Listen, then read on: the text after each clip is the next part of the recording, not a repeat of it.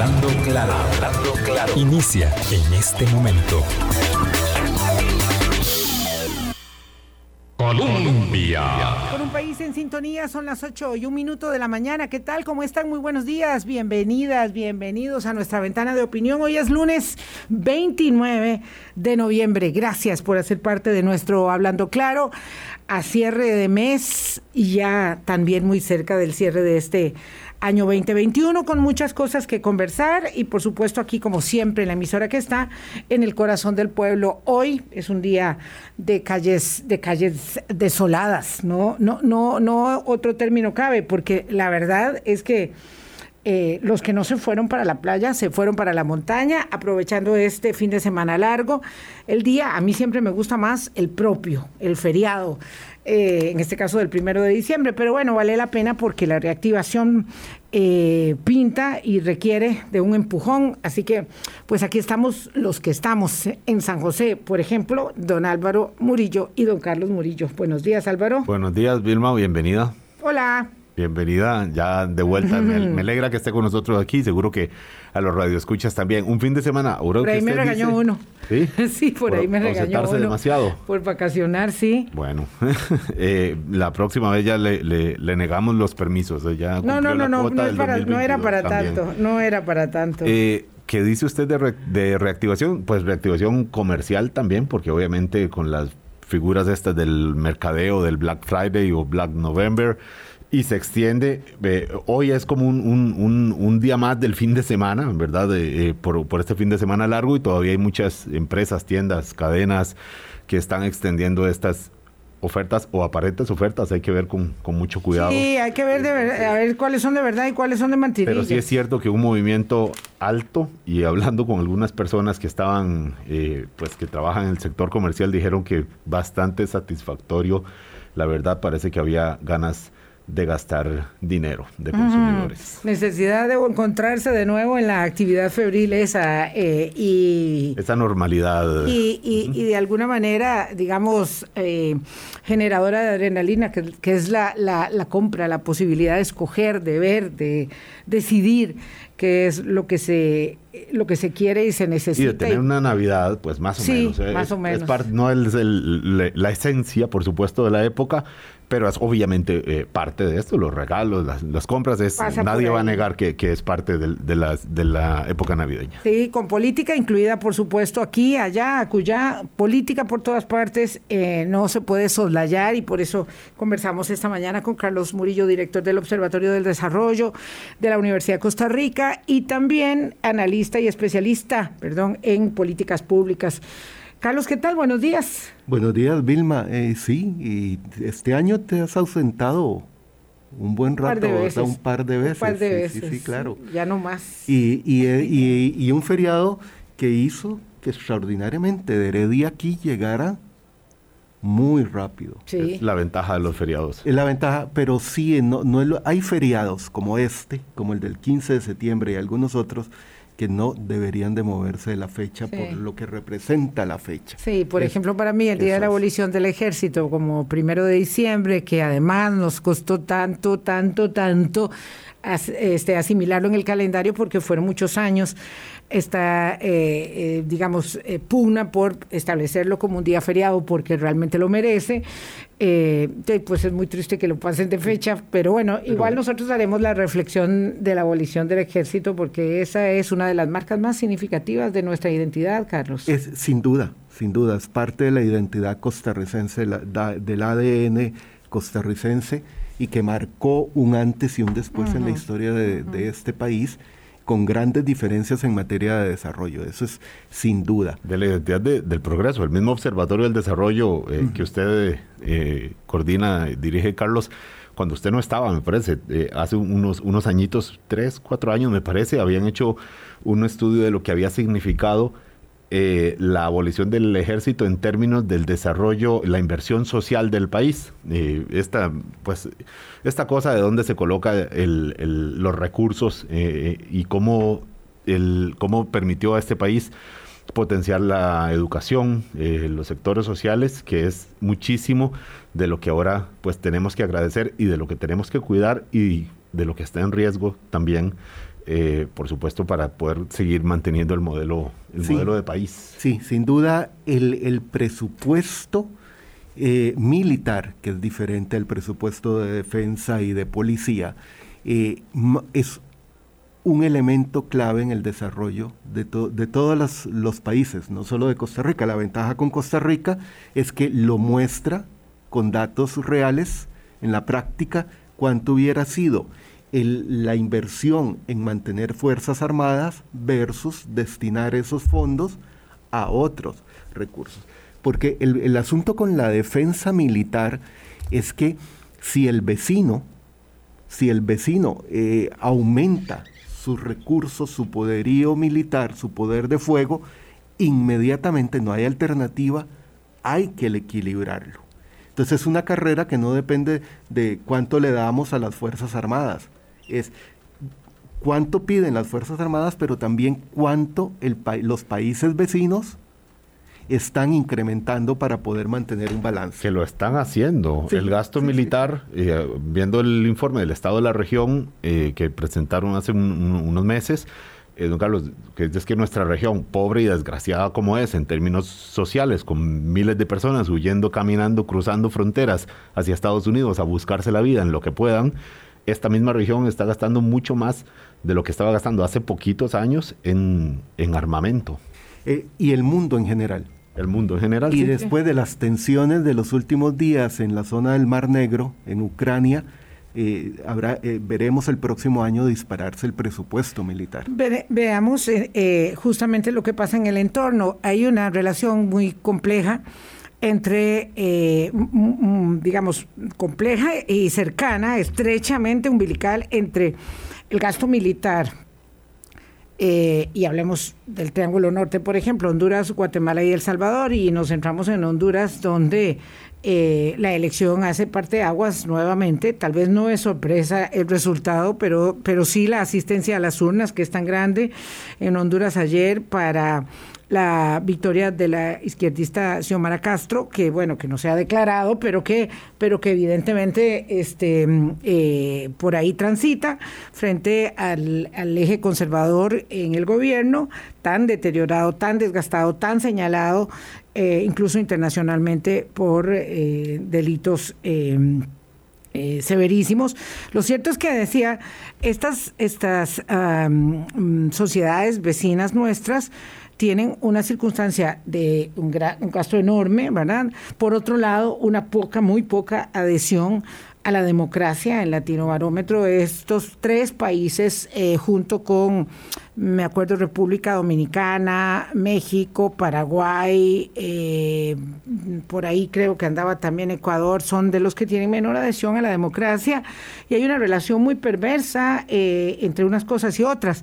Tanto Costa Rica como Uruguay eh, Chile y Argentina, que tienen mayor adhesión democrática en toda la región, eh, también eh, en el caso nuestro y de Uruguay particularmente, es, es, que hay que ver cuál es la inversión social que se hace y, y cuál es la adhesión que la gente marca en el sistema. Eso no quiere decir que no tengamos muchos problemas que resolver, pero es evidente, digamos que nuestra historia es distinta, aun cuanto hoy sufrimos problemas comunes como los de la desigualdad y el deterioro de, eh, digamos, la cobertura de todas las necesidades que la población demanda. Y, de la, y, un deterioro de la democracia que lo, estamos viendo eh, y no porque haya más candidatos y candidatas eh, hay más democracia, eso, es otra, otra cosa. Pero Lo, que, lo que estamos viendo, y yo creo que Centroamérica es una vez más, por enésima vez, un buen laboratorio para observar lo que está pasando en el, en el mundo. ¿Por qué? Porque tenemos desde dictaduras como la de Daniel Ortega y Rosario Murillo, el autoritarismo electoral del presidente Bukele, en donde ya tiene el control prácticamente de todos los poderes del Estado. Un, caso de Guatemala preocupante en donde el, presidente no tiene eh, el músculo político para poder negociar y por dicha los militares se, se, han contenido y no han dado un golpe de Estado en Guatemala. Eh, elecciones en Honduras que mucha gente está diciendo, qué bien, hay un cambio de rumbo con Xiomara Castro, pero en realidad eh, Honduras ya está reconocido como un narcoestado. Eso significa que el sistema político está penetrado y que quien llegue a la presidencia, todo indica que es Xiomara Castro, la esposa de Manuel Zelaya, del derrocado presidente hondureño, no va a tener margen de maniobra. Porque e, ella será una nueva figura al frente del Estado. De paso, veremos a Juan Orlando Hernández refugiarse en Managua, eh, porque ¿Dónde se refugian los expresidentes centroamericanos? Ya sería el tercero, ya, con Funes, con... Está... En, eh, no, cuarto. Sánchez el cuarto. ¿Sí? Sí. Dos, eh, dos salvadoreños. Hay, creo que hay alguien más. Sí, creo que también. Orlando Hernández. Sí, es, es, terrible lo que sucede, ¿verdad? yo estaba viendo un, un dirigente sindical de, muy vieja data, eh, eh, eh, celebrando la victoria de Xiomara Castro, digo aquí en el país. y uno dice, bueno, cuando pase un poquito de tiempo, este, esto se va a tornar en una en una terrible decepción, ¿verdad? Porque esto cambia para no cambiar es muy doloroso, ¿verdad? La circunstancia de Honduras y ahora que Álvaro hablaba de la gente que va caminando, caminando, ¿verdad? Este, son muchos de esos eh, que caminan hondureños, eh, saliendo de la desesperanza, de la falta de oportunidades y de una circunstancia de inseguridad rampante, porque eh, vivir en un narcoestado es no tener seguridad. a la hora de, de, transitar, de levantarse y de caminar. Y muchos piensan y siguen creyendo firmemente que en el caso de Honduras, con, con la llegada de Xiomara Castro al poder, va a comenzar a fluir de nuevo eh, esa eh, cantidad de dólares que venían de Venezuela en el pasado, lo cual ya no es cierto, ni siquiera a través del esquema de, de ALBA de las empresas petroleras, tampoco. O sea, que recibe un, y digo recibe porque de ahí no puede ser eh, que se revierta un margen de tantos puntos en la votación cuando ya van como por el 60% de, del conteo de votos, queda lo de la zona más rural y ahí la diferencia anda. cuenten, cuenten cómo va el asunto. Yo creo que Álvaro tenía por ahí algunos datos. En realidad, decíamos, no se ha oficializado, pero eso es una victoria muy inminente, ¿verdad? Eh, de Xiomara Castro. Eh, y hay una, una circunstancia que yo quería que apuntaras, que era la de la asistencia a las urnas. Ese es el, e, esa es lo que hace la diferencia. O sea, si hubiera asistido la misma cantidad de, en las últimas elecciones, ganaba el partido oficialista. O sea, la diferencia de votos entre el candidato oficialista y Xiomara Castro es la diferencia de electores que asistieron a las urnas.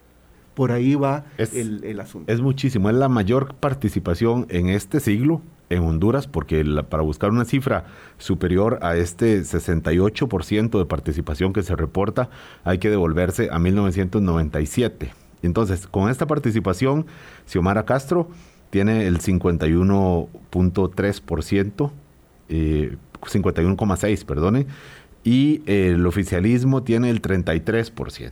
Entonces, 20 puntos esto eh, con la... Prácticamente un cuarto de siglo. Con la mitad de las actas procesadas. Van, muy lento en Honduras, ciertamente. Bueno, sí, la vez pasada, acuérdense lo que pasó, fue terrible. Cualquier cosa es mejor que la vez pasada. cualquier cosa es mejor que, que, el engaño que hubo la vez pasada, que el gran, la gran trampa que es que de verdad la comunidad internacional Vilma en principio cuestionó en principio no reconoció pero luego como a fuerza de normalidad bueno bueno Supongamos que eh, los resultados en ese momento favorecieron a, Juan Orlando Hernández, como efectivamente ha gobernado o ha ejercido la presidencia tal cual el cargo.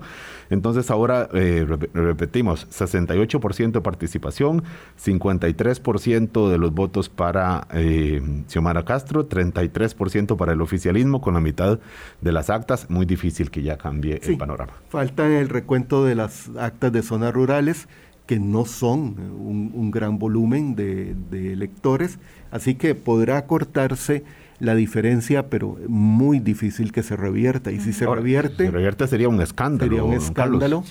Bueno, otro día podemos hablar del tema de Honduras también, porque de verdad que es necesario ponerle mucha atención. Eh, hay un elemento ahí que gravita de manera determinante, y es que al ser ella la esposa del derrocado presidente Manuel Solaya, este, y hay que entender cuáles son los vasos comunicantes y las tiranteses que se reflejan en los que mandan, que, que, es el estamento militar, ¿verdad? Que hacen que se mantenga o no en el poder un presidente, y en este caso eh, la presidencia de Xiomara Castro eventualmente será una presidencia muy condicionada, no solamente por los factores que ya determinan esa narcoactividad penetrada en el Estado, sino por supuesto eh, los pocos márgenes de acción que le permitirá el ejército, Carlos. Sí, eh, por supuesto. Y el ejército y los grupos del crimen organizado, del narcotráfico. O sea, cuando uno habla de un narcoestado, no es que es un estado por el que hay mucho tránsito de droga, etcétera. No, es que el crimen organizado de la droga está enquistado en el sistema político y toma de comparte el poder. Exactamente. Recordemos, el golpe de Estado en Honduras fue en el año 2009, 2009 eh, y aquí pues en Costa Rica lo, lo vimos eh, de cerca porque fue aquí a donde llegó el, entonces eh, presidente derrocado en sus pijamas. Eh, Manuel Zelaya, recordemos que el presidente era Oscar Arias. Que lo fue a recibir al aeropuerto. Que lo fue, eh, y, que, y que luego se convirtió en una manera como, como de intermediador entre las partes, cosa que no avanzó mucho más, y al final, pues Mel Zelaya lo sacaron y lo sacaron, y no volvió, y ha hecho intentos nuevos electoralmente con el Partido Libre. Eh, y bueno, este es el, regreso, eh, don Carlos, de, la, de, aquel Celaya que vimos llegar sí, aquí. porque ahí hay un elemento fundamental, muy, muy puntual. El problema de Celaya fue cuando quiso perpetuarse en el poder, cuando quiso ser reelecto. Cuando habló, cuando habló de la posibilidad de una constituyente. ¿Verdad? Para abrir ese paso, que es, digamos, lo que sí le ha resultado muy bien a Bukele que eh, hablando de los países que tienen poca adhesión democrática, es terrible observar cómo El Salvador, junto con Honduras, Guatemala, de nuevo hablamos de los mismos países, ni qué decir Nicaragua, que ya ahí mueren las palabras, son países donde la gente está dispuesta a que un líder autoritario, autócrata, tome el poder por encima de las leyes. Y cuando usted habla de esa, de esa, digamos, eh, propensión, ya no tengo nada que perder. Por lo tanto, cualquiera que venga y me ofrezca lo que sea, lo compro. Y si eso es a costa de la pérdida de las libertades individuales, no importa, porque lo que no tengo es comida. Lo que no tengo es satisfacción de necesidades básicas para, para, los míos. Entonces, no importa lo que haya que, que pagar. 818, ese es el entorno. Eh, pero el entorno está condicionado por muchas otras circunstancias. Tenemos una nueva variable y hoy no vamos a hablar, por supuesto, de epidemiología porque no es el campo de don Carlos Murillo, pero sí de esta variante Omicron que además se conoce como la variante del egoísmo. ¿Por qué se conoce así? Eh, y cuánto mientras se avanza en el mundo desarrollado en la tercera dosis de las vacunas COVID, hay gran parte del planeta donde no han llegado las vacunas y ahora sí, a correr con ellas. Y como eso, eh, digamos, plantea nubarrones en las esperanzadoras circunstancias de aquellos que vamos avanzando mucho más en la cobertura eh, de vacuna contra COVID-19. Ya volvemos. Con un país en sintonía, 8.23 minutos de la mañana. Hoy es lunes 29 de noviembre, en vivo, como todos los días, aquí en la 98.7 de su la emisora que está en el corazón del pueblo.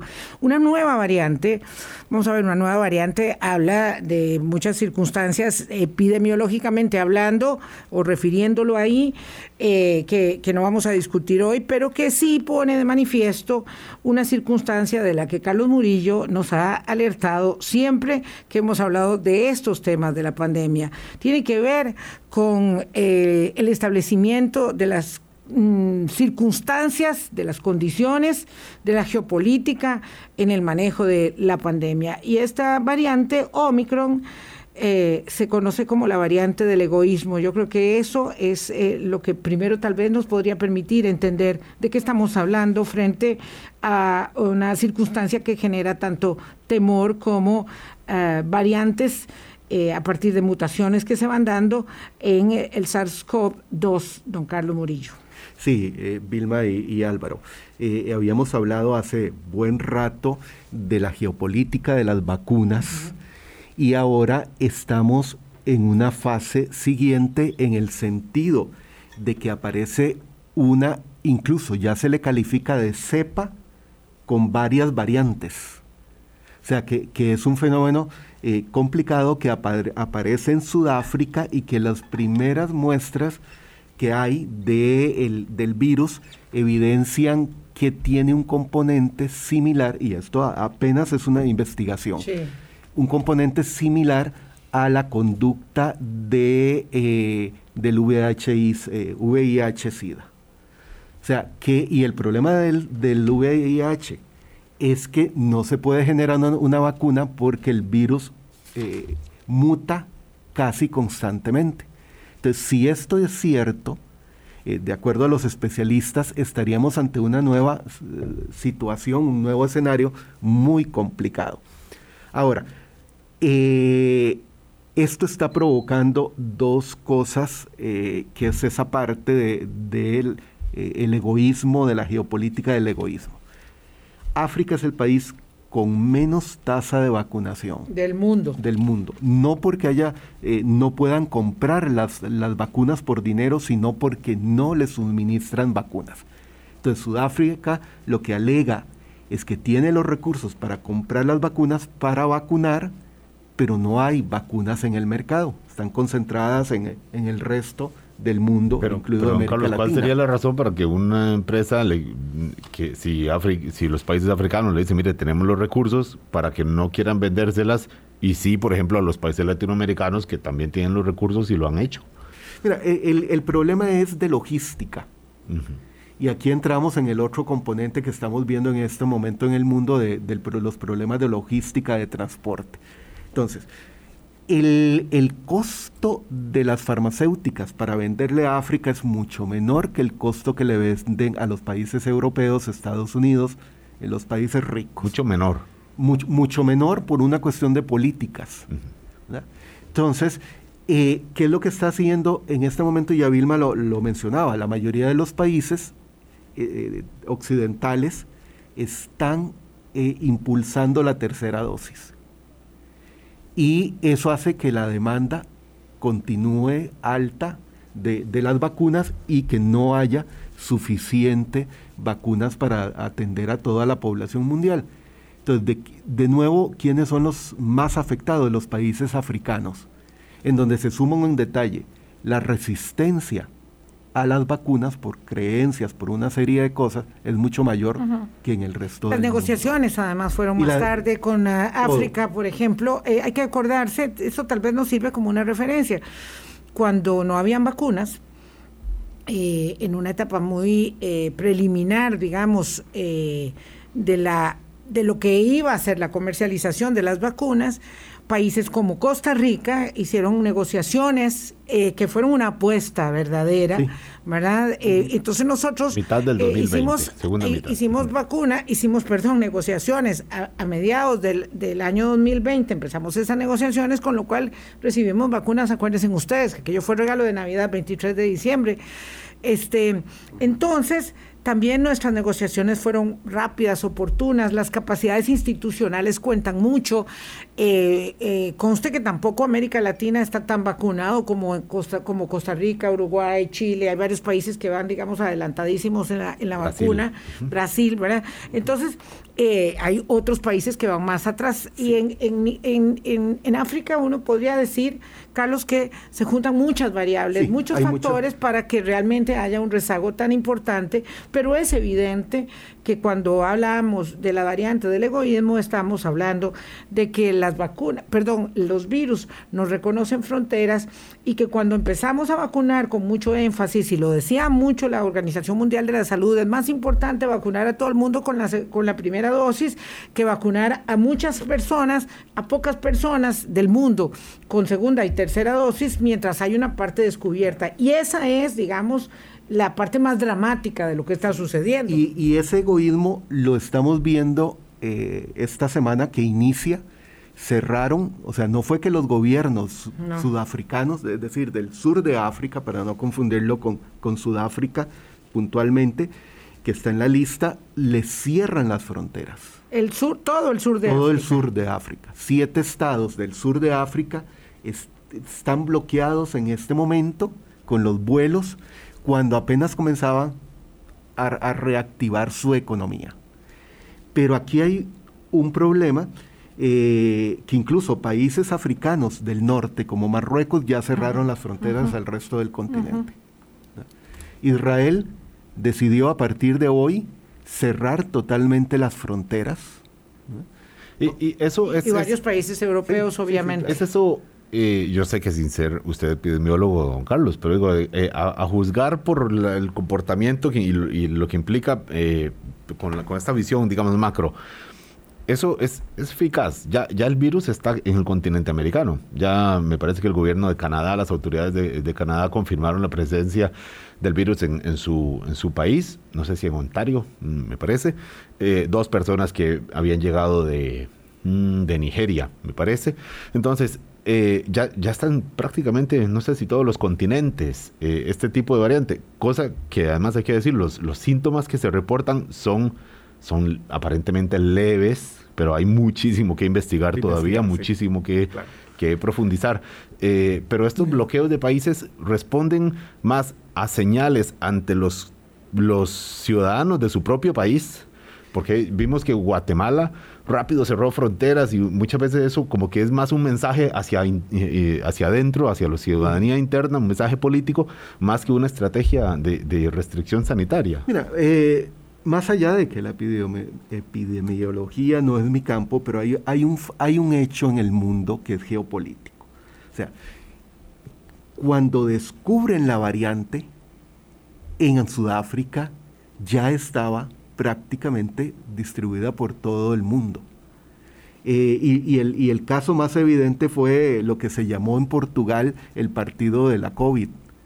Eh, un partido en donde terminan detectando al final 13 futbolistas con la nueva variante. No son los únicos contagiados, sino 13, con la nueva variante. ¿Por qué? Y ahí es donde está la preocupación. ¿Cómo llega esa variante a Portugal? Porque un, un futbolista sudafricano de uno de los dos equipos de Portugal es, regresó el 22 de noviembre a Portugal después de jugar dos partidos en su país y el fin de semana estos que llaman, que llaman legionarios, que tienen que ir a, jugar un partido eh, Exactamente, en, su, país. El, el problema en alguna medida, y me lo decía un especialista el fin de semana, es que de, cualquiera de nosotros llegamos con los síntomas y nos dice, ok, tiene eh, SARS-CoV-2, vaya y lo tratan. Hasta después es que detectan la variante. Esto significa que de aquí en adelante toda persona que reporte síntomas tendrán no solo que atenderla, sino que investigar cuál variante de las muchas que hay. Eh, y, el, y el problema está en esa capacidad de mutación. Entonces, si ya está eh, o sea, si ya se sabe que está en Canadá, estará en, prácticamente en el resto de, América Latina y así sucesivamente. Yo creo que una cosa muy importante, ¿verdad? Vamos a pausa, es que independientemente de que esta variante tenga o no la gravedad que se que preocupa a la Organización Mundial de la Salud, que la calificó así como variante de preocupación, independientemente de ello, el punto central es que COVID-19, ¿verdad? O SARS-CoV-2 va a seguir dando este tipo de sorpresas, ¿verdad? De, llamadas de, atención y vivimos con eso. Este es un tiempo en el que tenemos que vivir con ello. ¿Cómo vivimos con ello?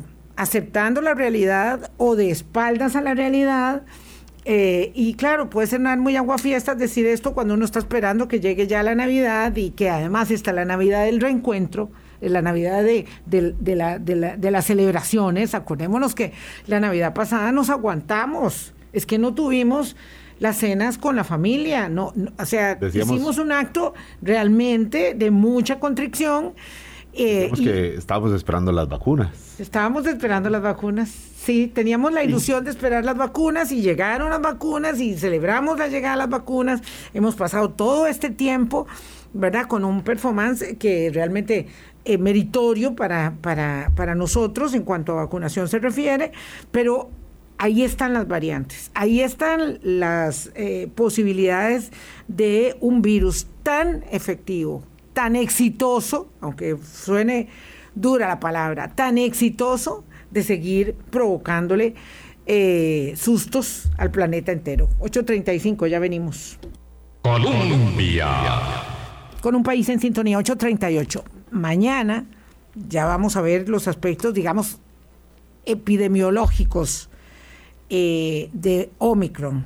Hoy solo estamos hablando de geopolítica, ¿verdad? Porque este es un tema muy delicado. Así que eh, no, eh, digamos, queremos incurrir en alguna apreciación equivocada de un tema que se está valorando apenas y que es tan complejo, pero estamos hablando del tema de la geopolítica, de las vacunas y de la necesidad de agilizar la vacunación en, el planeta, digamos de manera más uniforme, menos desigual e inequitativa, Carlos. Perdón, Vilma, y además de cuáles eh, otras eh, medidas, además de la vacunación, puede instaurar los países, porque ya pasamos un año y medio, dos años de de vida en pandemia. Ya eh, recuerden al principio que usábamos caretas, eh, ya, ya se dejó de usar las mascarillas. Y, nos vacunamos y seguimos usando mascarilla y, seguiremos usando mascarilla. Y seguimos eh, evitando en general saludar, por lo menos a personas desconocidas, pero ellos cada obviamente, quien saludar con contacto físico y seguimos prefiriendo la, la distancia.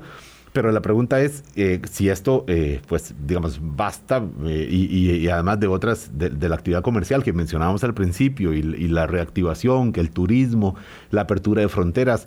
Carlos, es como un cóctel de medidas que se han hecho, se han aplicado en distintos países y que, y que, bueno, teníamos la esperanza de que pronto tuviéramos que dejar de necesitarlas y ahora lo que nos dice es, cuidado, al margen de lo que digan los científicos, del comportamiento de, de este Omicron, un nombre además que asusta un poquito más, eh, es, es como los países tienen que seguir manteniendo la luz anaranjada, ¿verdad? Ante, ante eh, las emergencias de la economía, tienen que seguir manteniendo la emergencia sanitaria también. Mira, yo, yo creo, o sea, el mundo está, y lo hemos hablado muchas veces, tan interconectado por vuelos, por una serie de mecanismos que es muy difícil que algo que pase en un lado no afecte a todo el resto del mundo. Es lo que estamos viendo en este caso, de, de, Omicron y, cómo se esparce tan rápido por la cantidad de vuelos y por todo esto. El, si ha afectado a todo el mundo eh, el problema de la logística del transporte de mercancías, y que está ocasionando un problema eh, mundial de inflación, de, de, costos elevados en todo, de falta de suministros. Eh, y que ha afectado a la, a, la, industria, por ejemplo, de los celulares, de los automóviles, con el problema de, de transporte de chips. En, en, este caso, lo que estamos viendo, y así hay algunos, algunos resúmenes que lo, que lo muestran, es que se, se ha expandido tan rápido y hay una importante, y eso yo creo que hay que tenerlo en cuenta, ya hay mucha experiencia en lo que es este virus. No hace de dos años en que qué está pasando, prueba y error, y que seguiremos, como algunas otras eh, em, enfermedades que hay que estarse vacunando anualmente, y pareciera que por ahí vamos y usando mascarilla y esas, y esas medidas. Ahora, el asunto también está y, yo ahí eh, estoy de acuerdo, los gobiernos están tan sensibles que sin que, y lo ha advertido la OMS, estamos estudiando Hay, pero es, es una variante preocupante, pero todavía no están claros los estudios y sin embargo de pronto se cierra todo. A tu pregunta, Álvaro, ¿esto funciona, ese cierre, por ejemplo, aéreo y de fronteras? Ya vimos que no, o sea, se reduce. No como, no como quisiéramos. no como quisiéramos. Las medidas, y, han enfatizado mucho las autoridades sanitarias, las medidas están más en la protección, en la responsabilidad individual, eh, en mantener todas estas prácticas de higiene. Ah, no hay otra alternativa y tendremos que acostumbrarnos a eso. Y por eso aquí hay una lección importante que uno espera que los gobiernos la entiendan y la internalicen, que es prepararse para la siguiente pandemia. Ya esta está aquí y parece que va a durar mucho tiempo, pero la siguiente pandemia hay que estar preparado. En Europa están con la sexta oleada y esta es Omicron llega en el marco de la sexta ola de la pandemia, que ya venían cerrando eh, y restringiendo un montón de cosas. Todavía en Costa Rica no estamos tan críticos en ese sentido. es increíble lo que está pasando en algunos países de Europa donde no se abrieron como se pensaba esta semana los mercaditos navideños y eso genera evidentemente un, baldazo de agua fría. Eh, algunos de esos países, hay que decir, tienen más reticencia vacunal que la que tenemos nosotros, pero también hay que insistir mucho en que la gente se deba vacunar. Tenemos que ir a pausa, son las 8.44. Lo cierto es que, mientras tanto, todo lo demás continúa aquí y en el resto de la sociedad del planeta. Eh, y nosotros transitamos por una campaña electoral llena de ofertas, algunas, algunas eh, pensadas, otras sin mayor elucubración, algunas que son verdaderas ocurrencias y que, eh, por supuesto, entonces dejan a la gente muy descolocada, no solamente confundida respecto de a quién le puede dar su adhesión en la primera ronda electoral del el primer domingo de febrero, sino además respecto de eh, la seriedad por eh, donde transita la elaboración de algunas de esas propuestas de campaña. Por ahí es donde nos ubicamos para el cierre en nuestro próximo segmento. Colombia. Con un país en sintonía, 8.48 minutos de la mañana. Bueno, don Carlos Murillo, nos quedan siete minutos nada más para terminar y, decíamos que en este repaso de asuntos de coyuntura internacional y local, estamos en campaña, sí, nos guste o no.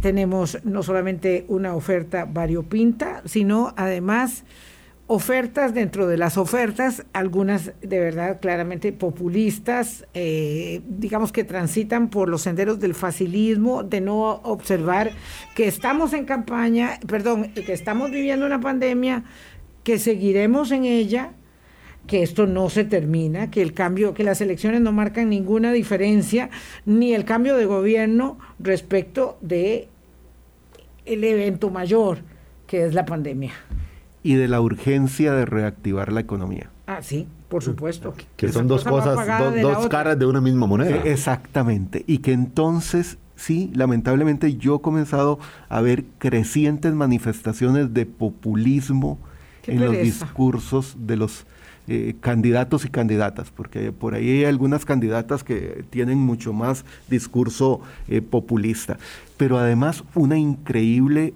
improvisación de decir tomemos los fondos del Banco Central para tal cosa, no se, se, acaba la idea, tomemos los fondos. pretende desangrar la banca para el desarrollo. Exactamente, pero ya, ya usted, o sea, usted viste un santo y desviste otro y deja la cosa peor, porque no solamente desfinancia la banca para el desarrollo, sino genera un efecto. Pero Alvarado también había eh, hecho la propuesta de utilizar parte de los fondos del Banco Central para financiar otras cosas. Pero así hemos oído Mira, una serie de propuestas que uno dice, ¿quién las formula? ¿En qué están pensando?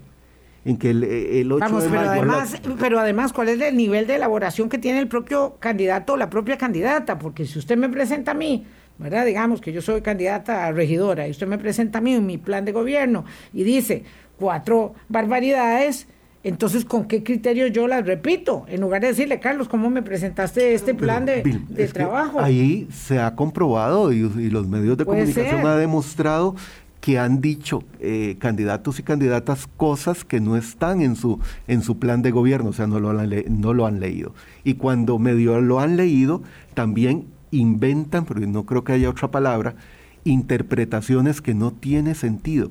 aquí hay una preocupación, más allá de quién sea el presidente o la presidenta a partir del, del 8 de mayo próximo. Eh, es mm. cuál equipo, con cuál seriedad están entendiendo la gravedad de la crisis de este país y del mundo. Don Carlos, yo eh, dos puntos. A mí me, me, da la impresión de que todos los candidatos, todos, ahí sí todos y todas, eh, generalizamos, están partiendo de que la pandemia se va a acabar el 8 de mayo del 2022, ¿verdad? Y cuando vemos las noticias no uno dice... el hacedor de la reactivación económica. y a mí me tocará reconstruir la economía, nada más ver la posguerra, la pospandemia. Y yo quisiera escuchar cuáles son las propuestas para manejo de la pandemia que no acabará el 8 de mayo al mediodía. Es un punto. Y el otro es que muchos están prometiendo, Vilma, y en una entrevista que le hizo usted a Eli Fensey en el programa Suma Electoral, iba por ese sentido. Muchos están prometiendo cosas que en realidad deberían hacer otros. ¿Quiénes otros? Los diputados, ¿verdad? Entonces muchas de las propuestas, las serias, las exóticas, las absurdas o las convenientes, ¿verdad? Según el criterio de cada quien, muchas en realidad no pasan por el edificio que está aquí a los 400 metros en la Casa Presidencial, sino por el otro edificio, este grande medio nuevo, que es la Asamblea Legislativa que es la Asamblea Legislativa. Entonces, eh, ¿verdad? No, no deja de ser... y por eh, otro complejo que está un poco al sur. la sala constitucional. Y la sala constitucional. lo que deben entender todos y este montón de candidatos y candidatas es que quien ejerce la presidencia cada vez decide menos sobre el manejo de los problemas de Costa Rica. O sea, se ha restringido su capacidad de toma de decisiones por una cuestión de la dinámica del sistema político. Pero si a eso sumamos, más allá de quién esté eh, eh, aquí cerca eh, el 8 de mayo, es cómo se conformará la Asamblea Legislativa. Y la capacidad de negociación que tengan estas personas que aspiran a la presidencia para saber negociar con una asamblea quede en la forma en que quede y saber negociar, porque últimamente se ha evidenciado que con el Poder Judicial se, se negocia, porque antes uno decía aplican la ley y se acabó. Ahora uno ve márgenes de interpretación de la ley en el Poder Judicial. Entonces, no es, primero, tienen que tomar conciencia que no pueden acabar con todo el aparato de eh, control sanitario que estableció este gobierno. O sea, el 8 de mayo a mediodía no pueden... libre. Vayan todos ustedes para afuera y aquí traemos un nuevo equipo, ya no hay pandemia. Pero a, juzgar por el discurso que han traído durante meses, parece que eso sería lo que están pensando, como decir, bueno, decretamos el fin de la pandemia. es que yo no, no, no, no lo veo de esa manera, porque una cosa es la campaña electoral y otra y, y para la primera ronda, y otra cosa es la campaña electoral de la segunda ronda, cuando yo estoy, hablo yo candidata, en la circunstancia de que tal vez sí, de que tal vez sí voy a voy a ser electo, eh, ¿verdad? Ya, ya, sabemos que otros siempre eso. yo hago una lectura, sí, yo hago una lectura de esta fase y otra después, pero eso no significa que a las eh, que, que estoy pensándolo que eh, aunque eso dé a entender, ¿verdad? Que quisiera cambiarlo todo y que aquí, bueno, esto va, a volar la reactivación. No. El, asunto es cómo reacciona el electorado ante esas ofertas que le dicen, mire, el 8 de mayo ya esto se acabó, comenzamos a trabajar. Nunca más. Y nunca más. PAC nunca más. Eh, sí, el cuándo, todo indica que tendremos una, una nueva ola eh, aquí la preocupación es que no sea una ola muy crítica, eh, sino que se pueda controlar, pero que habrá una nueva ola en el país. No, no hay escapatoria, es que es algo que hay que entender. Y sobre todo cuando en los países vecinos como Nicaragua no hay prácticamente vacunación, porque es uno de los más bajos en América Latina, cuando no hay control eh, sanitario Entonces, eh, el asunto es que uno puede controlar mucho dentro del país, pero lo que viene de afuera, no. Entonces, debería de haber una toma de conciencia de esas personas en las eh, candidatas a la presidencia de que esto no se puede eh, estar jugando y hay que entender la complejidad. esta es una circunstancia muy compleja, ¿verdad? La gente quiere oír propuestas, ofertas de solución, pero eso implica empujar a las candidaturas a hacer ese tipo de ofertas y por otro lado, a nadie le gusta, mire, decir yo voy a ser presidente, le quiero advertir que esto va a ser muy difícil, que no le puedo prometer nada, que no sea mucho trabajo, mucha honradez, eh, nada más eso le puedo prometer, no le puedo ofrecer nada más, pero ¿cómo? Ofrézcame algo para votar por usted. No es que no estamos en tiempos, digamos, de, de, fáciles ofertas y por eso es que algunas de ellas resultan tan absurdas, ¿verdad? Como el que dice que va a bajar el impuesto del valor agregado, fue también Fabricio, por cierto, del 13 al, al 9. Es que suena maravilloso, pero eso es absurdo y ya nos tenemos que ir. Y tantos, y tantos. Nos, falta muchísimo de, campaña. ¿eh? Dos meses ya. Uf, meses claves. Dos meses y una semana. Primero los tamales. Sí. Que la pasen bien, cuídense mucho. Hasta mañana. El feriado. Chao. Hablando claro, hablando claro.